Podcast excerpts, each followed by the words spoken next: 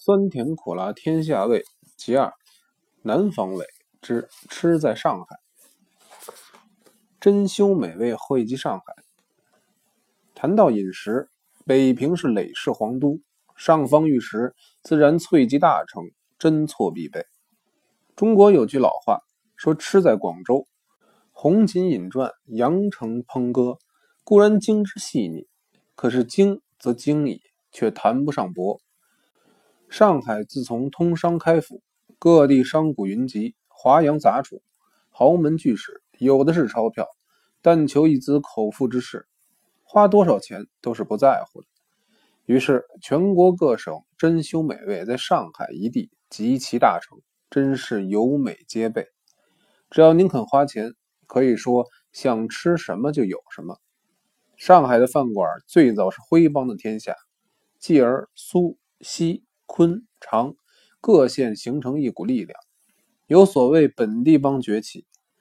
后来苏北的人来上海的日渐其多，淮阳帮的菜在乾隆皇帝三下江南就结盟遇上，淮阳菜肴早就驰誉全国，很快的也在上海扎根。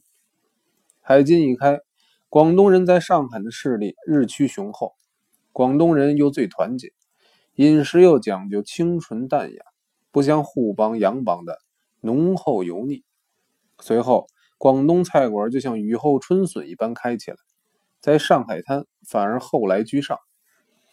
抗战之前到抗战初期，粤菜反而变成上海饮食界的主流了。至于川湘鄂闽云贵平晋各省的饭馆，家数不多。虽辽北一格，可是各有各的拿手菜，也能拉住一部分老饕。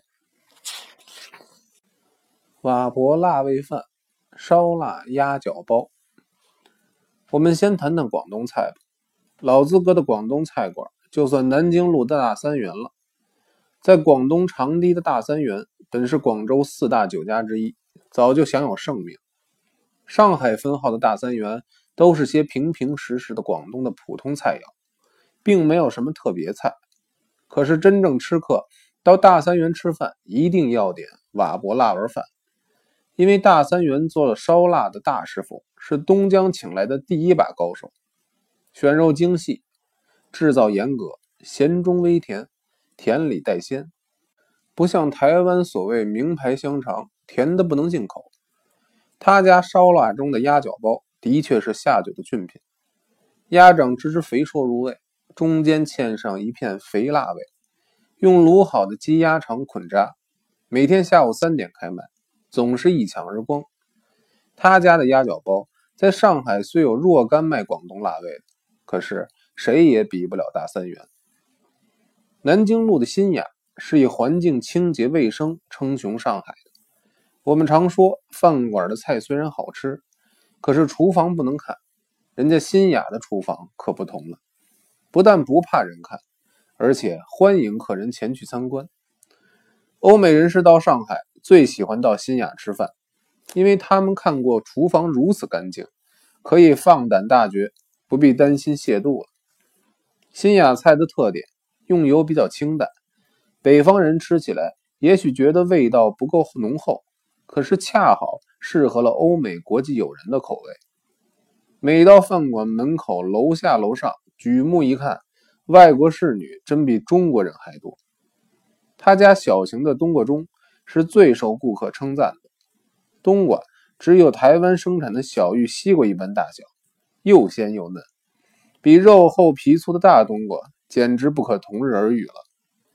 他家的尖糟白咸鱼、辣椒酱都卖小碟儿，是最佳的下饭菜。到新亚来吃饭的客人，不论中外。这两个物美价廉的菜总是少不了的。爱多雅路南京戏院对面的红棉酒楼，有人说他家是广东菜的竹杠大王，其实那要看你怎么吃。有一对中年新婚夫妇到红棉吃便饭，要了一个干烧冬笋。先生在新夫人面前要表示自己对吃很内行，于是关照堂倌，冬笋越嫩越好。等吃完一看账单，可就傻了眼了。这一盘干烧冬笋的价钱，把两人的口袋掏光，才勉强够付账。问堂官：“这盘菜何以这么贵？”堂官马上叫厨房里抬出两大筐冬笋，都是去掉了笋尖的。这对夫妇只好照单付账。另外，笔者一位朋友的妹妹何如夫人，在南京大学院看完电影，就顺步进了红棉晚餐，要一份小盘蟹黄翅羹，觉得味道不错，叫堂官再来一份。堂官一看，这二位是阔吃客，当时推荐今天有鲍鱼大包翅，两人也就欣然来了一份中盘的。的确，汁儿稠味浓，火功恰到好处。可是吃完一结账。俩人倾囊以赴，尚且不够，只好把灰背大衣留下做押，才能出门。笔者知道了这件事，特地约了两位朋友到红棉小酌，跟账房总管聊了一阵子，才明白他们对于真正吃客绝不在人。要是碰上自命不凡烧包的朋友，开个小玩笑或许有之。我告诉他们，这种作风对生意是有影响的。他们很听劝，后来居然把这个毛病改了。老实说，红棉的广东菜讲烹调技术，不但要在上海数第一，就是跟广州、香港比手艺，也是毫不逊色的。他的头厨是广中陶陶酒家出来的一位卷筒桂鱼，真是细嫩柔滑，整盘鱼卷不做腥，发现一根鱼刺。梁君墨先生。是吃广东菜的名家。他说，粤菜虽然说比较清淡，可是大包翅、全蛇羹、龙虎斗一类菜，也不是轻描淡写的，要做到鱼而不腻、厚而不滞，才算上去。上海的红棉算是够得上这个条件了。